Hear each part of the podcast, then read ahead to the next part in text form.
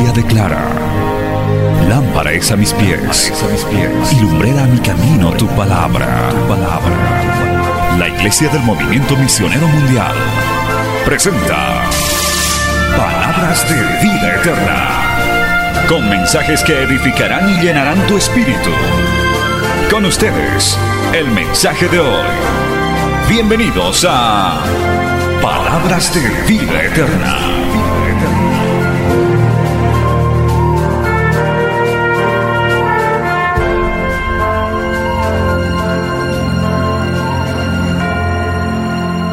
Vamos al libro de Eclesiastés capítulo 12, aleluya. Libro de Eclesiastés capítulo 12. Y vamos a compartir la palabra. Tengo una gran sorpresa para ustedes hoy.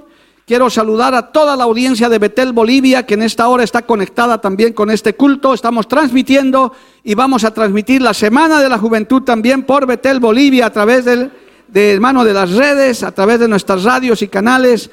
Saludamos a la audiencia de Bolivia y de todos los países también que nos están viendo en esta hora. Alabado el nombre de Jesús. Aleluya. Eclesiastés capítulo 12, verso 1. Hoy vamos a compartir bajo el tema pecados de juventud. Aleluya. Así se llama el tema de hoy. ¿Qué se llama? Pecados de juventud. Eclesiastés 12, verso 1. Dice así. Acuérdate de tu Creador en los días de tu juventud antes que vengan los días malos y lleguen los años de los cuales digas, no tengo en ellos contentamiento. Vamos más atrásito, Eclesiastés 11, verso 9 y 10. Alégrate, joven, en tu juventud y tome placer tu corazón en los días de tu adolescencia y anda en los caminos de tu corazón y en la vista de tus ojos. Pero sabe que sobre todas estas cosas te juzgará Dios. Quita pues de tu corazón el enojo y aparta de tu carne el mal, porque la adolescencia y la juventud son vanidad. Palabra fiel y digna del Señor. Vamos a orar. Padre Santo, Dios de la gloria, te pedimos en esta hora, Señor, tu respaldo, tu presencia, para que esta palabra corra con poder, con autoridad, con unción.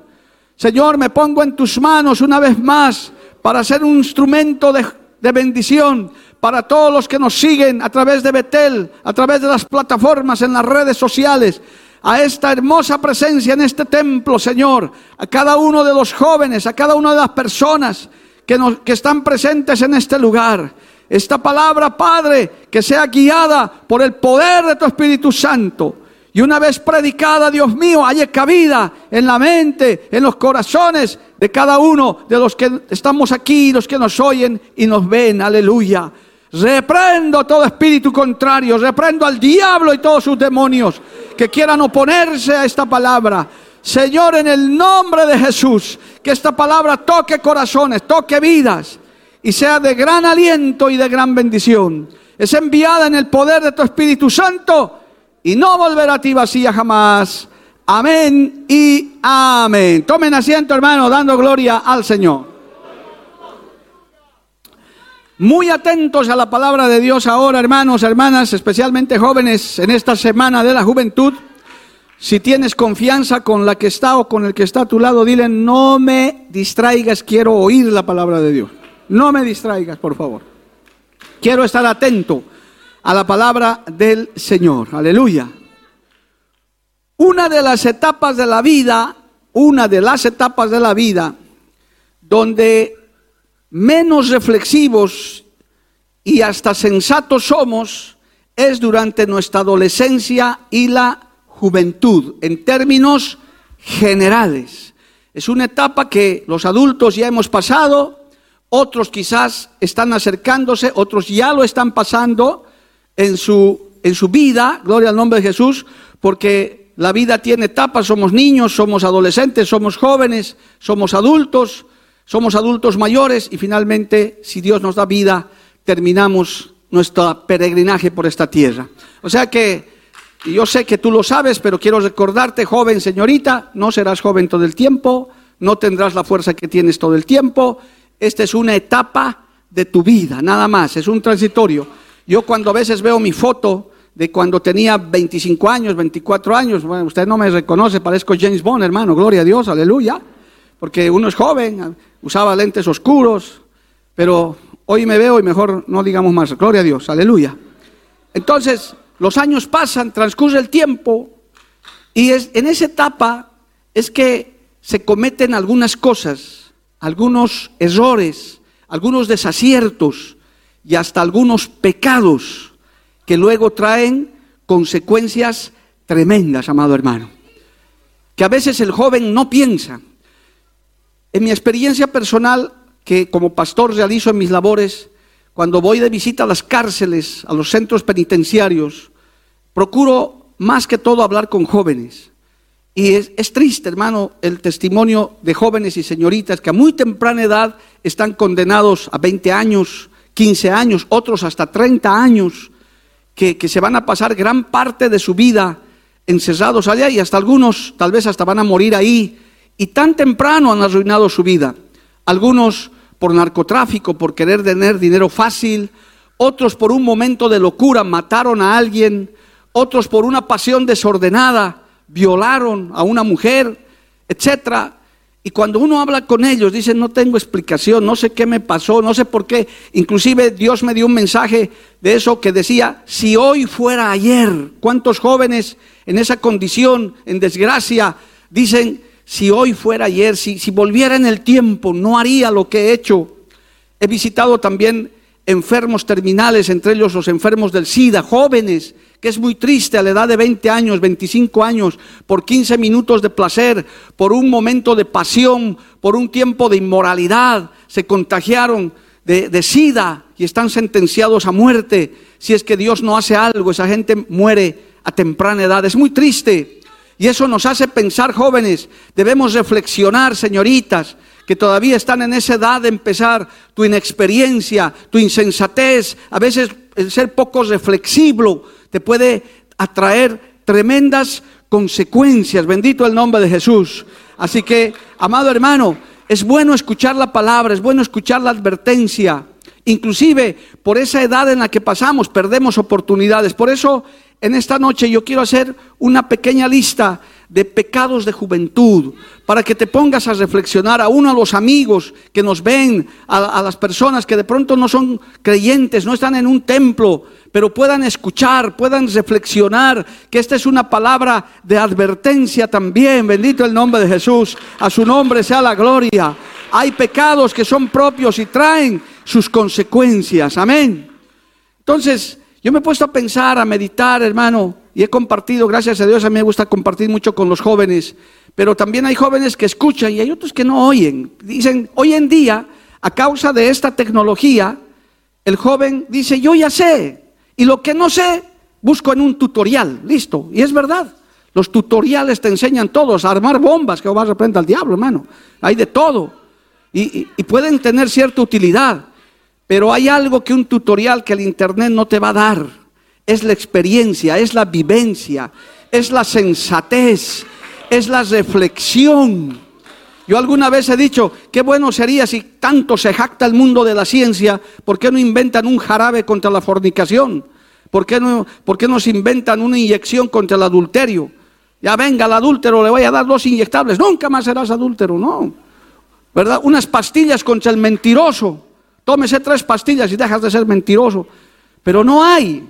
Porque esas medicinas, eso solamente lo puede arreglar la sangre de Cristo. El pecado lo lava la sangre de Cristo. Alabado el nombre de Jesús. A su nombre sea la gloria. Y por supuesto, amados hermanos, los jóvenes en esa etapa de esta pequeña lista que hoy les voy a compartir, eh, hermanos queridos, lamentablemente se olvidan de las leyes espirituales. Una muy importante, todo lo que el hombre sembrare, eso también segará, eso también cosechará. Y a veces hay, hay personas que dicen, no, yo no soy cristiano, yo esas leyes espirituales para mí no son, no, no, son para ti también. Yo me acuerdo de un joven que me des, que inconverso que vino y me dijo, sí, yo he pedido a pedir consejo porque mi tía me ha dicho, quiero escucharle, pero quiero que sepa que yo no soy cristiano. Y cuando le hablaba me decía, no, eso no es para mí, el yugo desigual, eso no es para mí. Yo le decía, mira hermano, joven, las leyes espirituales son como las leyes naturales. Y como era un joven, le dije, ¿tú sabes lo que es la ley de la gravedad? Claro, me dice, la ley de la gravedad dice que un cuerpo pesado a cierta altura se cae. Creas o no creas, porque no porque no creas, no, yo no creo en la ley de la gravedad, entonces se va a quedar colgando en el aire. No, no importa si crees o no, un cuerpo pesado se cae, esa es la ley de la gravedad. La ley de Dios es igual. La paga del pecado es muerte. Listo. Lo aceptes o no lo aceptes. Bendito el nombre de Jesús. ¿Verdad? Todo lo que se siembra se cosecha. Y la juventud es una etapa de siembra. Por eso es que hoy quiero darles esta pequeña lista de advertencia, de reflexión, para que los adolescentes, los jóvenes, recapaciten, piensan, reconduzcan, más si tienes a Cristo, si tienes a Dios en tu hogar, en tu vida. Gloria a Dios. Si has nacido en un hogar cristiano, no te fatigues, joven, dale gracias a Dios. Dile qué bueno que he nacido en un hogar cristiano. Qué bueno que me han hablado la palabra de Dios. Aleluya. Porque cuántos hay que viven en, hermano, en hogares hostiles, en lugares donde no tienen este privilegio de oír este consejo. Yo doy gracias a Dios de haber conocido a mi Señor a muy temprana edad, a los 20 años, 21, ya estaba convertido a Cristo. Gloria a Dios, nunca me he arrepentido. Y joven, con Cristo se puede. No es para que seas cristiano por un tiempo, por 10 años, por 5 años. Hay que ser perseverante, hay que ser constante hasta el fin. El que persevere hasta el fin, este será salvo, dice la palabra del Señor. A su nombre, gloria. ¿Cuál será entonces el peor pecado de juventud? El peor. Alguna vez en seminario se pregunta esto y hasta se hace recoger sugerencias y escriben la fornicación, la prostitución, la mentira, etc. Y uh, la lista de pecados es larga. Pero yo digo, ¿cuál será el peor pecado. Yo le he puesto a la cabeza de todo, joven, señorita, hermano, hermana, amigo también, aunque tal vez no seas joven ya. El peor pecado de la juventud. ¿Por qué? Porque son propios de esa edad, donde dice uno, soy joven, yo soy joven, yo puedo, yo tengo fuerza, soy bonita, soy hermosa, yo puedo, yo puedo conseguir lo que quiera. Pero hay un pecado terrible, el primero en la lista, el rechazar a Cristo y el rechazar la salvación de tu alma. Ese es el peor pecado fatal que comete el ser humano y en este caso los jóvenes. ¿Y por qué rechazan los jóvenes con mayor facilidad? Con todo respeto, los ancianitos, las personas adultas es un poquito más difícil porque se dan cuenta que ya los años han pasado. Pero un joven con el argumento de que tiene la vida por delante, de que falta, dice, a mis 90 años voy a aceptar a Cristo y ni sabes que vas a vivir hasta tus 90 años. Porque nadie lo sabe, alabado el nombre de Jesús. Solamente el Señor lo sabe. Y los jóvenes atenidos a su fuerza, a su belleza, a su ímpetu, hermano, no les interesan las cosas espirituales. En lo último que están pensando es en la salvación de su alma, en acercarse al alimento espiritual, a buscar las cosas de Dios, peor en este mundo, tengo la experiencia, hermanos, hermanas, de hablarles cómo era nuestra generación. Ríase un poco. Yo soy de la niñez en Bolivia, sin televisión. No había la televisión cuando yo era niño. Estaba apareciendo recién los canales en blanco y negro. Soy de la juventud, jóvenes, a la edad de muchos de ustedes, 20 años, 19 años, 18. No había los celulares ni el internet. No existía. Yo tengo una hija de 20 años que me dice, papá, y de joven ¿Cómo vivías sin internet? ¿Qué hacías? Mirabas la luna, las estrellas, ¿qué hacías? Yo soy de la generación de los teléfonos de disco. Soy de la generación de los que escribían en máquina de escribir con carrito. Aquí hay hermanos mayores que saben de lo que estoy hablando. Quizás algunos jóvenes ni saben ya de lo que le estoy hablando. Pastora, qué piedra han invitado acá? Gloria a Dios. Pero así era. Yo he conocido el celular como a mis 30 años. Y eso, los, los adobes que había de ese tamaño, hermano, eran como ladrillos. Y eso era increíble, andar con el teléfono por la calle, escuchar ahí, hermano, era asombroso. Cuando ha aparecido la imagen, ya eso, y hoy en día ya para qué le cuento, por eso reconozco que no sé manejar muchas cosas de acá. O sea, ¿por qué? Porque soy de otra generación. Pero atenidos a eso, absorbidos por eso, no les interesa su vida espiritual. No les interesa ocuparse de lo que realmente interesa, alabado el nombre de Jesús, de buscar a Dios, de recibir un llamado de Cristo. El joven dice, no, comamos y bebamos que mañana moriremos. Y ni siquiera saben lo que les espera. Por eso se meten en delitos, en inmoralidades, en narcotráfico, en corrupción, en dinero fácil, que luego arruina su vida. Acaban en cárceles y hasta acaban muertos prematuramente. Jehová reprenda al diablo, amado hermano. Y lo peor, mueren en sus delitos y pecados. El peor pecado de la juventud es atenido a tu juventud, rechazar a Cristo y no interesarte por las cosas espirituales. Pues en esta noche yo quiero decirte, tu juventud va a pasar, tus fuerzas se van a acabar. Te conviene acercarte a Cristo, ocuparte de tu salvación, ahora que hay tiempo. ¿Cuántos levantan su mano y le alaban a Dios, hermanos? Felicito y doy gracias a Dios por esa juventud en esta obra y en el mundo entero y en este país se han levantado con las armas del Evangelio. Han dicho, yo prefiero seguir a Cristo. Yo tengo la salvación de mi alma. Le estoy entregando mi juventud al Dios del cielo. Qué maravilla, alabado el nombre de Jesús. Pero rechazar a Cristo ha tenido a que eres joven, a que tienes fuerza, a que eres bonito, bonita, o quizás hasta plata tienes, dinero, profesión, fama, eres youtuber, influencer y todos esos que están ahí, hermano. Y no digo que está mal, que lo sean, pero que primero busquen el reino de Dios y su justicia. Que primero se ocupen de lo de adentro, de lo que realmente vale. Joven, dice la Biblia, ¿de qué le servirá al hombre ganarse el mundo? Y perder su alma. ¿De qué te servirá amontonar fama? ¿Ha visto, hermano, los famosos, los ricos, esos que lo tienen todo, hasta se dan un tiro en la cabeza y se mueren, hermano? Pero hay jóvenes que tal vez no tendrán ni siquiera todas las comodidades, quizás viven con lo justo, quizás todavía no tienen ni un buen trabajo, aleluya, pero tienen a Cristo, tienen la salvación de su alma, tienen el gozo de conocer al Cristo de la gloria, aleluya. A su nombre, gloria. Bendito el nombre de Jesús. Entonces, ese es el primer pecado de juventud. Joven que me ves, que me oyes, ven a Cristo. Este mundo es pasajero, todo pasa. Y, lo, y también dice la Biblia, nada hemos traído y nada vamos allá. Ni la llanta de tu auto entra en el cajón, hermano, nada. Yo he medido, por si acaso toma medidas, no, ni entra. Estoy, estoy hablando con fundamento. Y si te visten, escasamente te ponen un traje bonito, porque he visto entierros en esos, al papá que nunca le han regalado ni un calcetín, los hijos traen un traje inglés para enterrarlo, para que se lo coman los gusanos.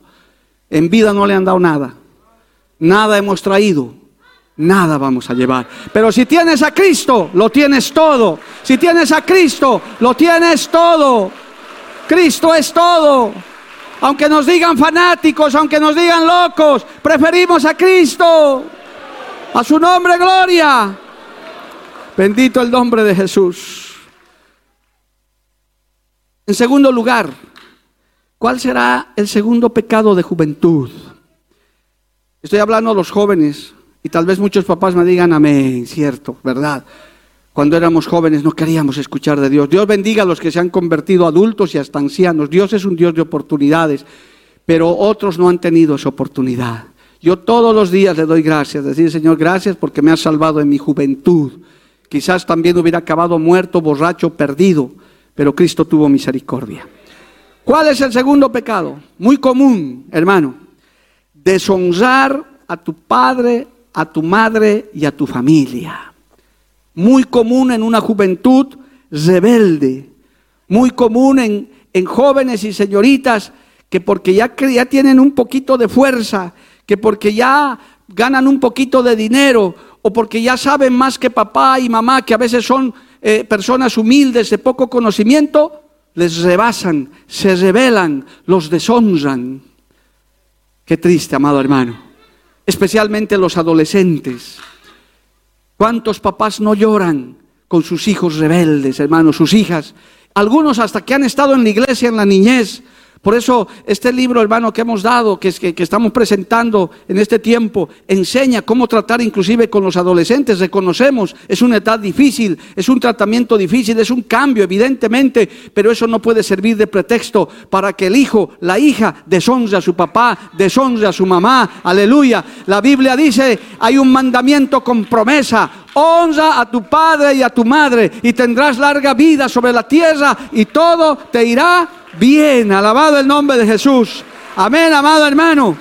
A su nombre, gloria. ¿Cuántos jóvenes inclusive llegan a avergonzarse de los papás que tienen, hermano? Qué triste. Es verdad, hermano, hay que reconocer, y, y en el altar de Dios hay que ser sincero. Esta generación que se ha levantado, esta nueva generación, voy a hablar, digamos, de la década de los 90, mediados del 90 hasta ahora. Es verdad, con esta tecnología, saben un poco más que nosotros. Es verdad, es cierto, necesitamos en tecnología, en asesoramiento. Inclusive se habla de que los jóvenes hoy en día en, las universidades, en los colegios, saben más que sus maestros. Aún para los predicadores, no podemos hablar cualquier cosa hoy en día, porque ahí está el Internet, el Google, los buscadores. A mí a veces los jóvenes con respeto me dicen, pastor, lo que usted ha dicho, usted se ha equivocado, el dato no era... Por decir, yo mencioné a Suiza, que se ha dictado la ley esta que ha salido por un referéndum en esa nación. Si yo estuviera equivocado, digamos, hubiera dicho Suecia y no Suiza, no va a faltar algún hermano que va a decir, pastor, no era, no era Suecia, pastor, era Suiza. Mire, Google, he buscado y aquí está. Tenga cuidado, pastor. Ah, hermano, gracias, me equivoqué. Porque hoy en día no podemos decir eso. Viajé hace ratito a una campaña con un joven que por primera vez entraba a la zona selvática de donde yo trabajo. Y él sabe cómo iba, él tiene 20 años. Gloria a Dios. Él agarraba y iba con su internet. Yo le decía, este lugar se llama así y buscaba rápido. Ah, sí, pastor, esta es la historia, así había así. Todo sabía, hermano, porque todo está en el internet. ¿Dónde vamos a llegar? ¿A qué pueblo? voy a buscar hotel. A ver, ah, sí, hay, hay tres hoteles, pastor. Mire aquí, tengo la ubicación, tengo. Uy, Dios mío. Antes tendríamos que andar con mapa o preguntando al vecino. Hoy en día hay de todo. Pero eso no te da derecho. Eso no te faculta para irrespetar a tus padres, a tus mayores, para irrespetar a los que tal vez no sabemos, para tal vez basarle a tu padre, a tu madre, de ninguna manera. Bendito el nombre de Jesús. Su nombre, gloria, hermanos. Nunca deshonres a tu papá, a tu mamá. No te avergüences de tus papás. Hermano, un día llegó una hermana a la iglesia, en esas historias que tenemos en las iglesias, los pastores, llorando, una humilde mujer, una, una mujer de condición humilde, ciertamente una hermana muy querida, y llegó llorando y me dijo, pastor, necesito una palabra de aliento. Y le dije, ¿qué pasó hermana? Mi hija ha salido bachiller, allá el bachiller es el que se gradúa del colegio, no es lo, creo que aquí se les llama bachilleres inclusive a los profesionales, no sé, pero allá es el que acaba el estudio de colegio, de escuela, terminó y se hace una graduación y es un acto solemne que se hace en los colegios. Bueno, se hacía, hoy en día todo es virtual, pero se hacía. Y esta señora, esta hermana, se esforzó en sacar adelante a su hija, ella era madre soltera, y, y se ganaba la vida y le dio la mejor vida a su hija que pudo. Y dice, yo esperé, pastor, que mi hija entre conmigo el día de la graduación, que entre conmigo y reciba su diploma de bachiller pero me dijo que no vaya, que me va a buscar en la casa, que ella no quería entrar conmigo, porque se avergonzaba de su humilde condición. Qué triste, hermano, y ella lloraba amargamente. Obviamente esa, jovencita no tenía a Cristo, pero yo quiero decirte en esta noche, hay un mandamiento con promesa. Honra a tu padre, a tu madre, honra a los mayores, aprende a honrar a la gente antigua. Dice la Biblia que honremos las canas del anciano. Delante del anciano te levantarás y honrarás sus canas. El respeto, cuánto se ha perdido en la juventud de este tiempo, el respeto, la honra, hermano. A veces ni en el transporte público se ve un joven cediendo el asiento. A veces ven ancianas que se están agarrando y los jóvenes miran, hermano. Y una anciana dijo, ya no hay jóvenes en este tiempo. Le dijo, sí hay jóvenes, señora, pero lo que no hay son asientos. Así que usted, no hay problema. Y así es el respeto. Creyendo los jóvenes que no van a llegar a ese tiempo si Dios les da vida. Creyendo que toda la vida van a ser jóvenes, que toda la vida van a tener entendimiento. No, no te equivoques, también vas por el mismo camino, estás en la misma fila. Si Dios te da vida, llegarás a ese tiempo también. Aleluya, honra a tu familia. ¿Cuántos jóvenes no solo han deshonrado a sus padres, han deshonrado a sus mismas familias, metiéndose en negocios ilícitos, metiéndose en inmoralidades, manchando hasta el apellido de su familia? Piensa, por eso he empezado este, esta enseñanza. Es que en la juventud a veces nunca piensan en eso. Quieren vivir el momento, quieren hacer las cosas en el momento. Pero es un grave pecado deshonrar a tu familia, actuar en rebeldía menospreciar el consejo, alabado el nombre de Jesús. Te aconsejo que aprendas a escuchar la experiencia de los ancianos, la experiencia de los antiguos. Tal vez no tengamos un tutorial, pero tenemos experiencia, hemos caminado por la vida. Tu papá, tu mamá han corrido por la vida. Aleluya, joven, destapa tus oídos y escucha este consejo. No cometas ese pecado de sentirte autosuficiente, del que todo lo puede, todo lo puede hacer. Papá, mamá, ponte firme, da un consejo a tus hijos antes de que cometan una locura. Permítame un minuto para un testimonio personal. Yo, hermano, quería irme de mi casa. Estaba inclusive en proceso de conversión, porque yo ya, antes de que el Señor me salve en ese sueño, yo ya escuchaba la palabra, en fin, estaba en ese proceso. Pero como ya ganaba dinerito, yo ya trabajaba en el Poder Judicial, porque estudiaba ya derecho, ya como dicen por ahí, ya mi crestita estaba grande, mis alitas como buen gallito, decía, no, yo ya puedo, gloria a Dios, ya tengo 20 años. Hermano, y yo agarré en un desayuno, papá y mamá sentados, les dije a mi papá y a mi mamá, yo me voy de casa, voy a ir a vivir solo, ya soy hombre, ya soy, ya puedo. ¿Y qué? Pero sabe, el papá y la mamá es papá y mamá, es, es ese corazón que ellos tienen.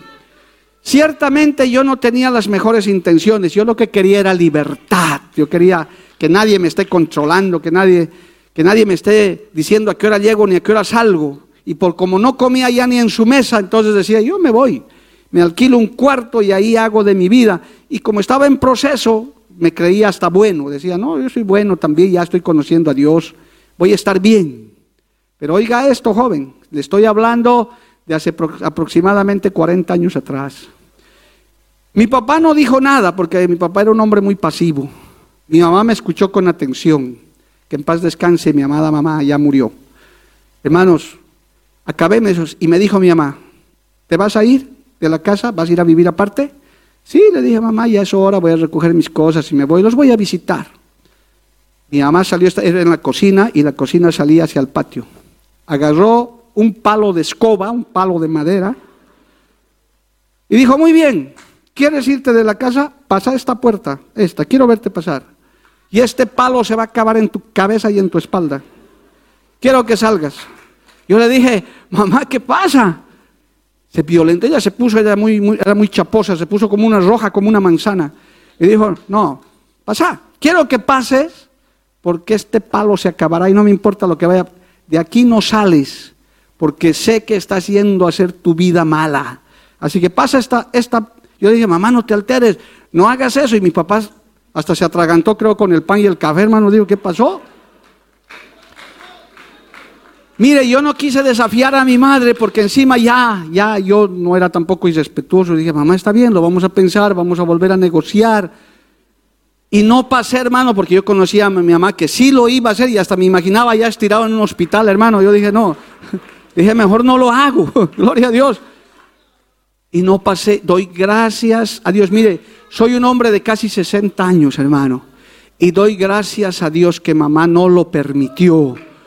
Porque ella sabía que yo me podía echar a perder. Doy gracias a Dios que ese día no salí de casa. Alabado el nombre de Jesús. A su nombre, gloria. Papá, mamá, quizás tus hijos, la corrección, la disciplina, el consejo que le das a un jovencito, un adolescente, no te lo agradecerán, pero estás haciendo lo correcto, los estás guardando, los estás cuidando. Aleluya, porque ese joven no piensa, no reflexiona. Y ciertamente, amado hermano, quizás yo hubiera acabado mal, hasta descarriado hubiera terminado, porque cuando un joven que no, no piensa, hermano, no es, no es responsable, es tremendo. Después me tocó agradecer a mi mamá y ella me dijo, cuando el día que salgas de aquí vas a salir casado con tu esposa. ¿Y cómo fue con el tiempo? Yo salí casado y con mi esposa, gloria al nombre de Jesús, después de seis años, ocho años, aleluya. A veces no se entiende, El joven a veces dice, no, es que mi papá no me entiende, mi mamá no me entiende. No, es que te están cuidando. Es, Dios mismo utilizando a tu papá, a tu mamá, porque te vas a perder, porque todavía no estás preparado, porque todavía te falta experiencia. La vida no es como en las telenovelas y en las películas, que te cargas tu bolsita al hombro y sales famoso después de dos años. No, puedes acabar muerto en un puente. Esa es la realidad de la vida. Dios te está guardando, Dios te está cuidando. No cometas el pecado de rebelarte contra tu tu papá y contra tu mamá. Honra a tu padre y a tu madre, no cometas ese pecado. Ese es el segundo pecado muy común, hermano. Hoy en día hasta la disciplina se ha relajado, ya no se puede ni siquiera hablar. Permítame una anécdota más para que la noche se haga amena, hermano. Para que vea cómo eran esos tiempos en Bolivia. Quizás en Perú no era así tanto, pero en Bolivia era así. Salí del cuartel y fui a hacer mi servicio militar, tenía 18 añitos. Ahí sí era mundano, no estaba convertido todavía. Y como ya era soldadito de 18 años, conscripto, egresado, ya me dieron mi libretita militar y hoy nos decían los militares, ahora ya eres un hombre, eres boliviano y todo lo que dicen los militares. Y entonces, con mis amigos, comenzamos a fumar nuestro primer cigarro. Oh, hermano, eso era, prendimos el cigarro. Oiga, hombres de pelo en pecho, gloria a Dios. Y comenzamos a caminar por una calle céntrica de mi ciudad donde vivía la paz. Y los tres, no teníamos plata ni para el cigarro, pero con uno compartíamos los tres, gloria a Dios. Y ahí comenzamos. No duramos ni cinco minutos pasándonos el cigarro y caminando y un, un señor de cabeza blanca, un anciano, nos miró, se acercó, nos quitó el cigarro de la boca y nos dio un sopapo a cada uno, hermano. ¡Pa, pa, pa, Qué tremendo, nos quedamos así, hermano. Como dicen los jóvenes hoy en día, choqueados. Hay una palabra que se usa en Aymara, yocallas, que quiere decir joven en Aymara. Pedazo de yocallas, vayan a limpiarse la nariz fumando a esta edad. Hermano, por, por lo menos ese día se me quitó el hábito de fumar. Yo dije, me daba miedo ya, hermano. Dije, no, no, no, yo prefiero dejar esto. Dígame si hoy en día alguien hace eso, hermano. Dígame si hoy en día se hace eso. Pues, ese, ese anciano hubiera acabado muerto a patadas en el suelo o quizás hasta preso. Porque hoy en día vivimos en el tiempo que a lo malo llaman bueno y a lo bueno llaman malo. Ese, ese hombre tenía buena intención. Y mire, casi 50 años después yo doy gracias a Dios por ese hombre. ¿Quién será? No sé. Pero yo estoy seguro que Dios lo usó también para que no me eche a perder en ningún vicio en ningún mal hábito. Dios usa, hermano, personas anónimas. Y yo doy gracias a Dios hoy en día. No digo ahora que vayas a sopapos a todos los jóvenes, obviamente. Eran otros tiempos. Pero una palabra de corrección, hijo, hijita, Joven, señorita, no deshonres a tu familia. Sé, reflexiona, piensa. Si vas a salir de tu casa, sal bien, sal con la bendición. No salgas revelado, no salgas peleado. No hagas llorar a tu papá, no hagas llorar a tu mamá. Dios te va a cobrar esas lágrimas. Tal vez tu papá, tu mamá no son los mejores, quizás no están bien preparados, pero son tu padre y tu madre. Tienes que honrarlos, tienes que respetarlos y te vas a ganar bendición de Dios. Yo bendigo a Dios que me ha enseñado esos principios, aunque a la fuerza, pero un joven a veces necesita eso, un sacudón, algo que le hagan, amado hermano, para poder entrar en razón. Ahora sí, dale un fuerte aplauso al Señor, amado hermano. A su nombre, gloria. Cristo vive. El penúltimo pecado, el tercero, dijimos cuatro nada más, gloria a Dios. Ya van dos, ¿verdad? Tercero, este es otro pecado muy común en los jóvenes y en las señoritas que hoy estamos en la semana de la juventud.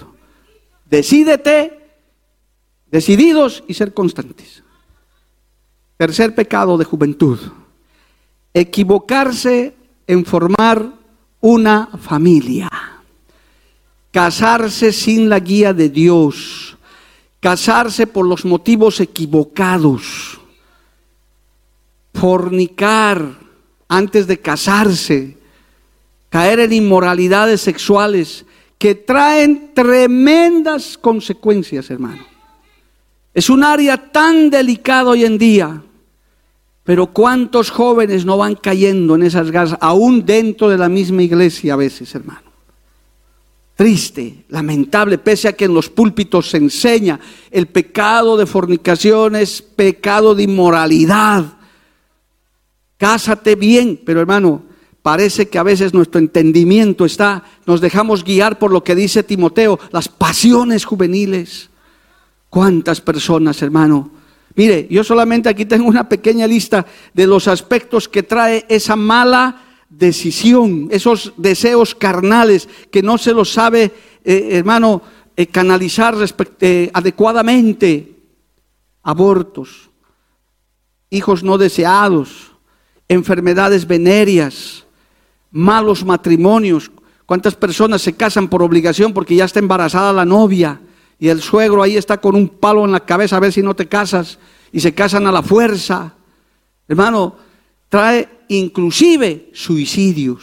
Hay quienes se han quitado la vida, hermano, por decepciones amorosas. Dice la Biblia que, hermano, el corazón, dice sobre toda cosa guardada, guarda tu corazón, porque de él mana la vida. Y cuando la Biblia habla de corazón, habla de nuestros sentimientos, habla de nuestras emociones, Qué lindo es enamorarse cuando uno está bajo la guía de Cristo, bajo la guía de Dios.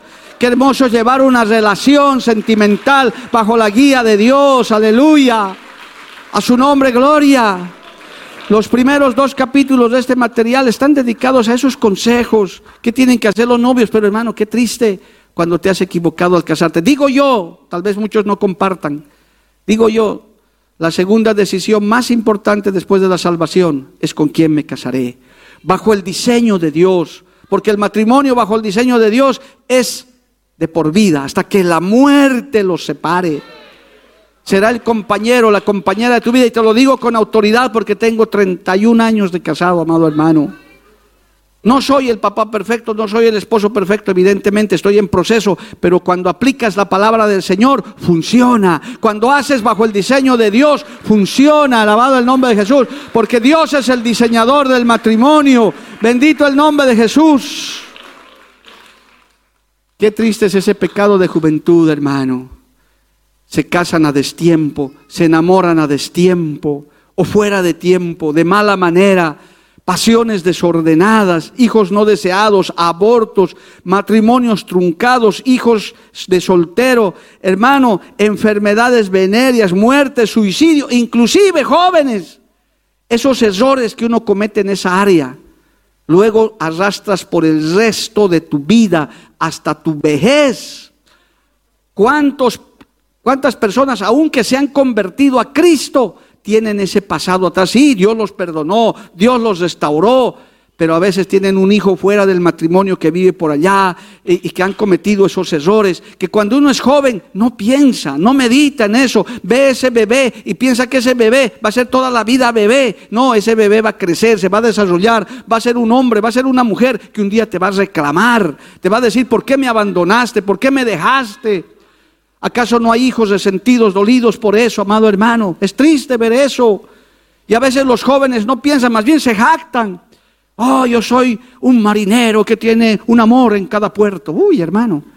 Y el mundo qué hace? Aplaude. Oh, qué macho, qué hombre, qué mujer. No, yo ando, ahí ando a los hombres en mi detrás de rodillas están andando. Y, y por eso se creen hermano, no te equivoques, joven, señorita, eso trae consecuencias. Eso te puede traer hasta muerte, dolor, tristeza, amargura. Alabado el nombre de Jesús. Cristo viva, hermano. Recibe este consejo de parte de Dios. Estos pecados de juventud. Te lo decimos como adultos, como padres, con personas que hemos recorrido ya la vida a veces hay jóvenes que dicen, no, yo me tapo los oídos, claro, como este viejo ya se enamoró, a mí no me deja, no. Qué lindo es cuando dos jóvenes en su tiempo, en, su momento, bajo la guía de Dios, se casan, comparten la vida, hacen un matrimonio sano, gloria al nombre de Jesús, con la presencia del Señor. Pero ¿cuántos no han arruinado su vida, hermano?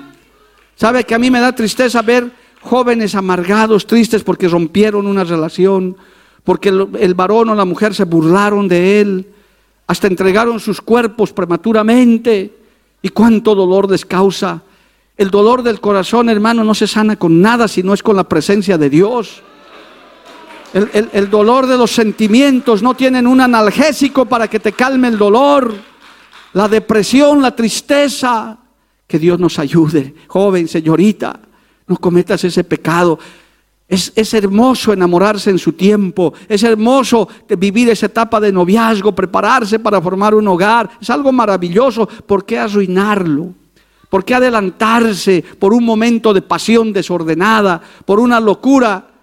Por eso en las iglesias siempre recomendamos, no te dejes guiar por Hollywood, por las novelas, que no hermano, eso es ficción, eso es mentira, eso es basura. La realidad es otra, alabado el nombre de Jesús. Y los jóvenes a veces piensan en eso. Bendito el nombre de Jesús, a su nombre gloria. ¿Cuántas personas, hermanos, pasan horas, días, años en las cárceles, en los hospitales, porque inclusive hasta, hermano, cometieron crímenes a causa de eso, infidelidades, porque se casaron por cualquier cosa menos por amor. ¿Vas a arruinar así tu juventud? ¿Vas a terminar así amargado? Inclusive algunos hasta se vuelven viciosos, drogadictos, alcohólicos, cuestión de olvidar ese dolor que llevan encima. Salió una estadística hace años que la mayor cantidad de prostitutas tienen un pasado de esa clase, que fueron abusadas sexualmente, que fueron burladas, abandonadas. La gran mayoría no son gente que se dedicó por, porque querían ganar dinero, no, tienen frustraciones en la vida. Que Dios reprenda al diablo, amados hermanos. A su nombre, gloria. Cristo vive, Cristo vive, hermanos, aleluya. Bendito el nombre de Jesús. El cuarto y último pecado de juventud, hermano, aleluya y esto tiene que ver con la segunda parte de este hermoso lema que Dios les ha inspirado. Esto es algo muy común hoy en día, es un fenómeno, hermano. Perder el tiempo en cosas vanas. ¿Cuántos jóvenes, hermano, echan a perder su juventud? Es un grave pecado perder el tiempo, echar a perder la juventud, tus mejores años tus mejores tiempos haciendo nada. Gracias a Dios por la enseñanza bíblica en Bolivia casi ya no se ve, pero un tiempo, ¿sabe qué había, hermano? Había muchas personas aún dentro de la iglesia que acababan en los estudios de, colegio, de escuela, acababan sus 12 años y decían, voy a descansar un año. Y se escuchaba, era muy común. ¿Qué estás haciendo ahora, hermanito? Estoy descansando, 12 años he estudiado. Y no hacían nada se ponían a ver ahí su internet, pero descansando de qué? No, pastor, dos, 12 años de estudio, mi cerebro está totalmente agotado. Cuando es la juventud el mejor tiempo, con la mejor fuerza, con la mejor calidad para emprender, para trabajar, para estudiar, para prepararse, para salir adelante, alabado el nombre de Jesús. Amén, amado hermano. Quiero decirte una gran verdad, joven, el tiempo que pierdes no lo vas a recuperar nunca. Porque hoy pasó y nunca más volverá este día. En lo personal, para mí va a quedar marcado en mi agenda para siempre, porque estoy en este lugar. ¿Sabe cuántos años he tardado en llegar aquí, hermano? Joven, usted que está acostumbrado al click y al fast food, ¿verdad? Porque hoy día para los jóvenes todo es click, tac, y ya está hecho. No, yo he tardado 30 años en llegar aquí. Sí, porque yo conozco esta iglesia hace 30 años. Miraba por tele, he visitado el año 2000. ¿Qué me iba a imaginar que estar aquí? Pero uno como pastor dice, si un día estuviera predicando ahí, si un día pudiera estar en el púlpito de ese gran siervo de Dios. El tiempo, los jóvenes hoy en día en esta generación piensan que es todo ya, ya, ya. Mire, yo le voy a contar algo más para que se siga sonriendo en esta noche. En mi tiempo de adolescencia, cuando tenía 13, 14, 15 años, para comer un pollo en Bolivia, para comer carne de pollo, que usted ahora se come ahí, uh, el que quien no conoce el pollo asado del Perú, hermano, anoche me comí uno rico. Pero para hermano, para comer en mi realidad boliviana, que es la gran mayoría, había que criar el pollo, hermano. mamá compraba generalmente 12 a 14 pollos, gallinitas, chiquititos, pollitos, para que crezcan hasta por lo menos mediados de año para comer pollo. Pero de esos 12 sobrevivían cuatro, tres, se moría con moquillo, aplastado, se perdían. Generalmente, si mal no recuerdo, cuatro sobrevivían o tres, que ya ese día de comer pollo después que había crecido, porque uno dice, uh, ¿cuándo comeré este pollo? Ese día que llegaba mamá, cortaba el pollo. Yo preguntaría, no, no, no digan amén ni nada, para que, porque las cámaras les van a sacar. Pero las jóvenes de este tiempo, estoy seguro, las jóvenes estoy diciendo, no saben quitarle la cabeza a un pollito para comer. ¿Verdad?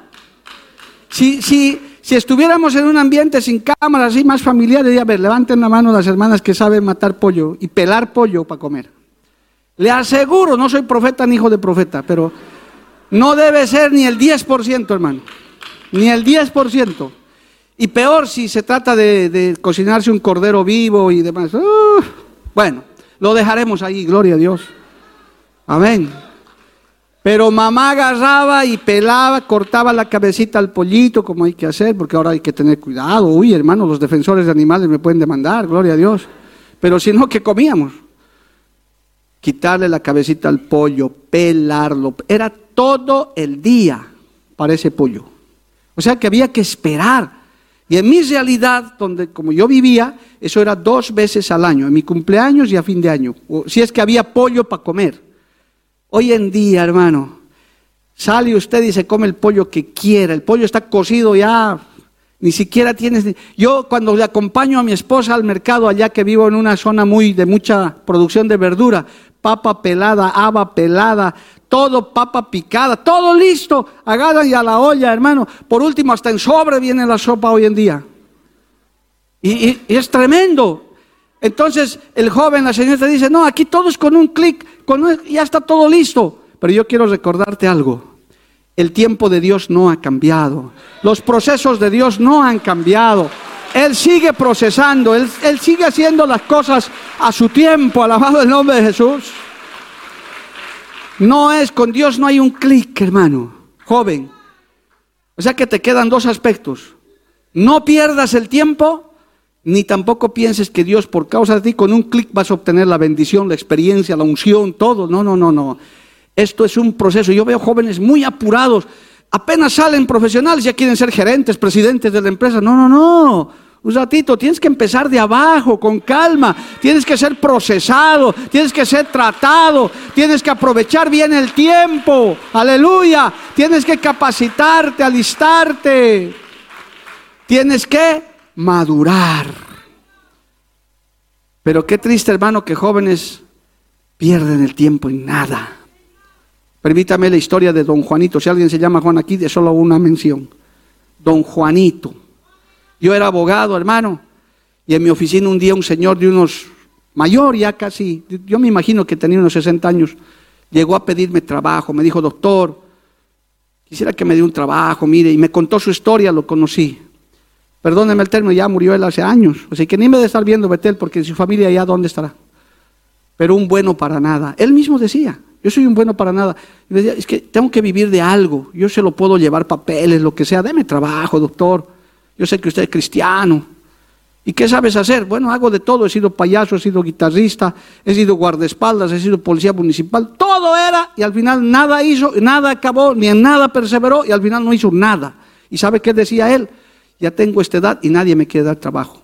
Perdí mi tiempo. No hice nada. Se me fue la vida. ¿Y cuántos jóvenes no hay así hoy en día no haciendo nada? No son ni buenos cristianos, ni buenos mundanos por último. Porque medio que son cristianos, pero no tanto tampoco. Y por último, ni el diablo ya los quiere recibir, dice estos.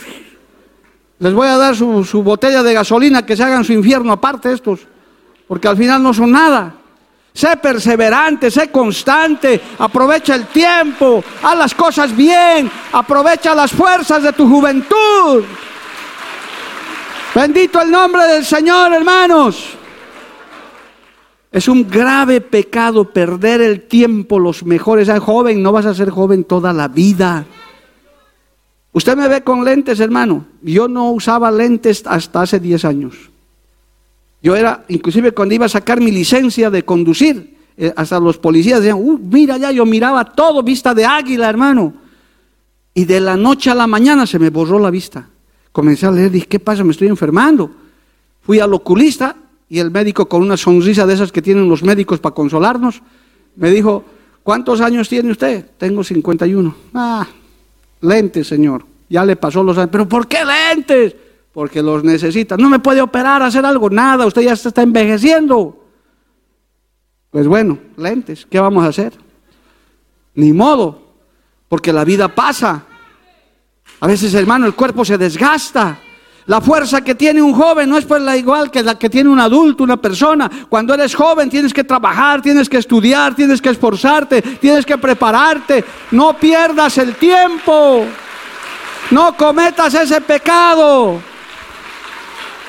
Pecados de juventud, hermano. Rechazar la salvación, perder el tiempo, hermano, equivocarse, rebelarse. Parece tan común. Pero hoy el Señor te está dando un consejo. Hoy el Señor te está haciendo reflexionar de cosas jóvenes que les estoy hablando, cosas reales que yo sé que usted me entiende. No le estoy hablando de cosas que no son reales. Son cosas que usted es muy propenso, con todo respeto, por muy cristiano que sea. Porque el que esté firme, mire que no caiga.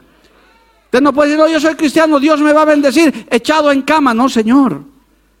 La Biblia dice, el que no trabaja, que no coma. Punto. Jóvenes, el Señor azota cuando recibe por hijo. ¡Ah! ¿Cómo? Pues Dios es amor, todo tolera, que esté echado en cama todo el día, tolera. No. Hebreos 12, 6, te regalo ese texto que yo yo lo sé de memoria, porque nunca quiero caer en eso. Hebreos 12, 6 dice, el Señor al que ama, disciplina y azota al que recibe por hijo. Pero Dios es amor, sí, al que ama disciplina. O sea que aquí, hermano, nadie está libre. Por eso, joven, cristianos se descarrían, caen también. Hay cristianos flojos, hay cristianos descuidados también. Por eso hay que venir al templo, hay que venir a la casa de Dios, hay que leer la palabra, hay que salir adelante. Alabado el nombre de Jesús. Cristo vive para siempre. Quiero terminar con una anécdota en los últimos tres minutos que tengo. Y con eso se va a alegrar la noche usted, hermano. Tenía 15 años de edad, 15 años, en plena adolescencia, como digo yo, con mis orejas, pero en punta, hermano. Tal vez no, ya no conozca mucho esta palabra, pero mi papá tuvo la feliz idea, mi padre, de hacerme estudiar dactilografía. ¿Escucharon jóvenes de eso, de esa profesión? Dactilografía, escribir la máquina con los 10 dedos. Yo escribo con los 10 dedos. Y te enseñan así a copiar sin mirar. Mira, un año. Todas las benditas tardes de lunes a viernes. ¿Y sabe qué, hermano?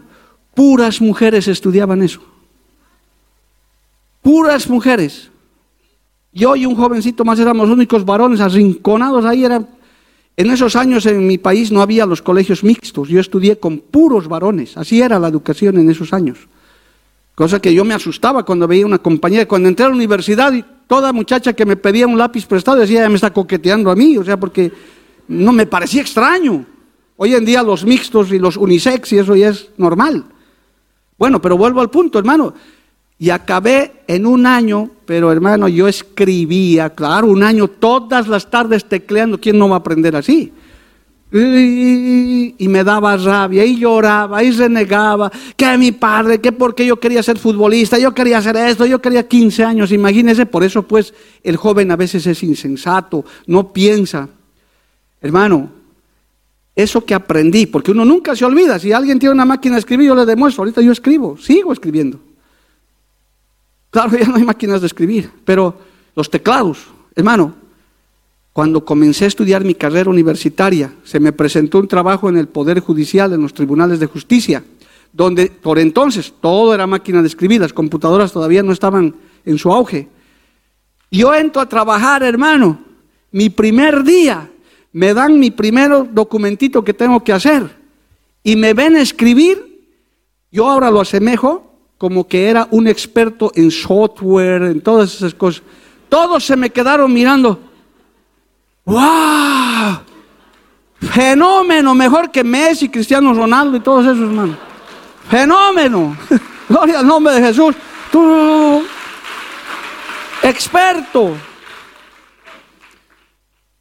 Hermano, corrió la fama en cuestión de semanas.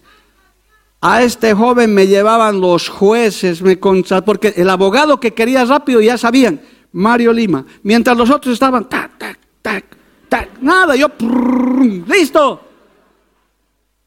Yo di gracias a Dios, esas veces dije, qué bien que mi papá me enseñó esto, porque él me hizo estudiar. A veces, hermano, hasta eso sirve, un oficio, aprovechar el tiempo en un oficio, en un arte, en algo que te va a servir, en vez de estar perdiendo el tiempo, en vez de no estar aprovechando. Jóvenes, les recomiendo, aprendan otro idioma, aprendan otro, aún hasta para la obra se necesita, mire qué lindo predica a veces el pastor Rodolfo con dos traductores, hermano, qué maravilla, pero quisiéramos tener más de esos. Y hay jóvenes que ni siquiera se ocupan ni en la lectura. No, da flojera. Hoy en día la lectura es terrible, hermano. La gran parte de la juventud no lee. Y, sabe cómo se nota los que no leen, no saben hablar bien. Porque el que lee tiene dicción, sabe hablar, amado hermano. Porque su lenguaje va mejorando. Alabado el nombre de Jesús. ¿Cuántos dicen amén, amado hermano?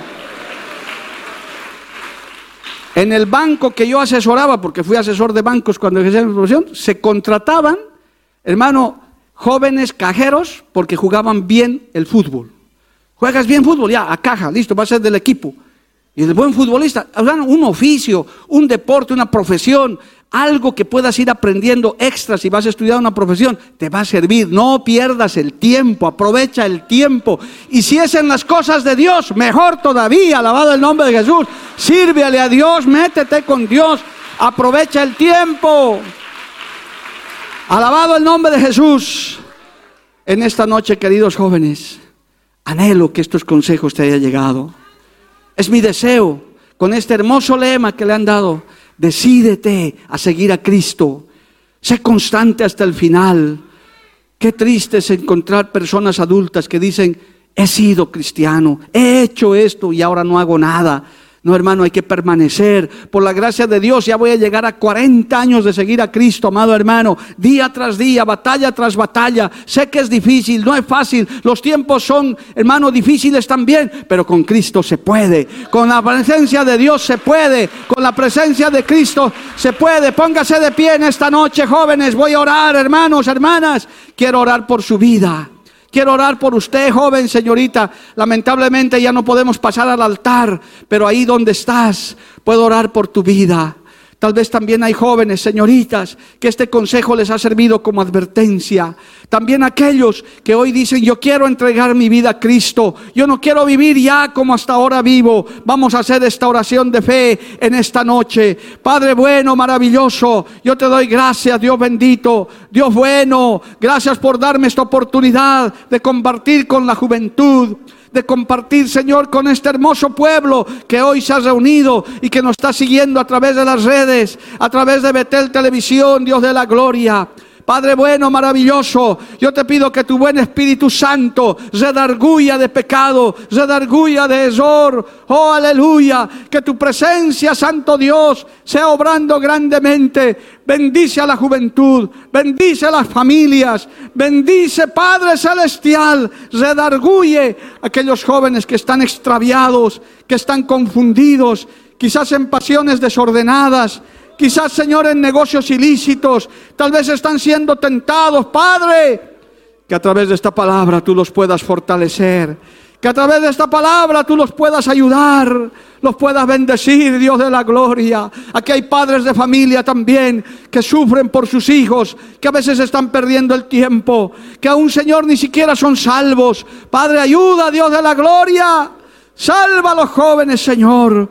Salva a los jóvenes, Padre. Levanta una juventud poderosa en esta nación y allá donde tú quieras hacerlo, donde haya corazones dispuestos, Padre bueno, maravilloso. Oh, en el nombre de Jesús, yo te pido, yo te ruego, buen Señor, que seas levantando jóvenes. Salva jóvenes.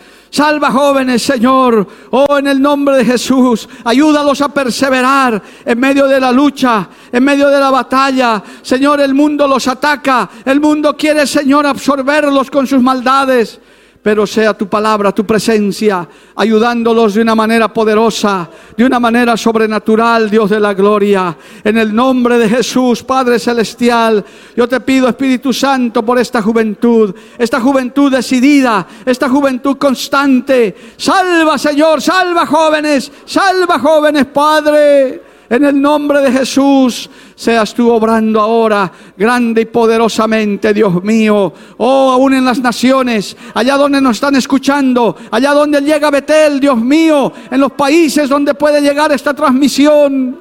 Que esta palabra de consejos de Darguya reprendo al diablo y todos sus demonios que quieren atrapar a la juventud. En el nombre de Jesús lo atamos, lo declaramos inoperante, Padre y sabemos que tú vas a obrar grande y poderosamente. Oh, aleluya. Salva la juventud. Liberta a los cautivos, Padre. Seas tú obrando de una manera maravillosa, de una manera especial, Dios de la gloria. Oh, aleluya. Levante sus manos y dele gracias a Dios.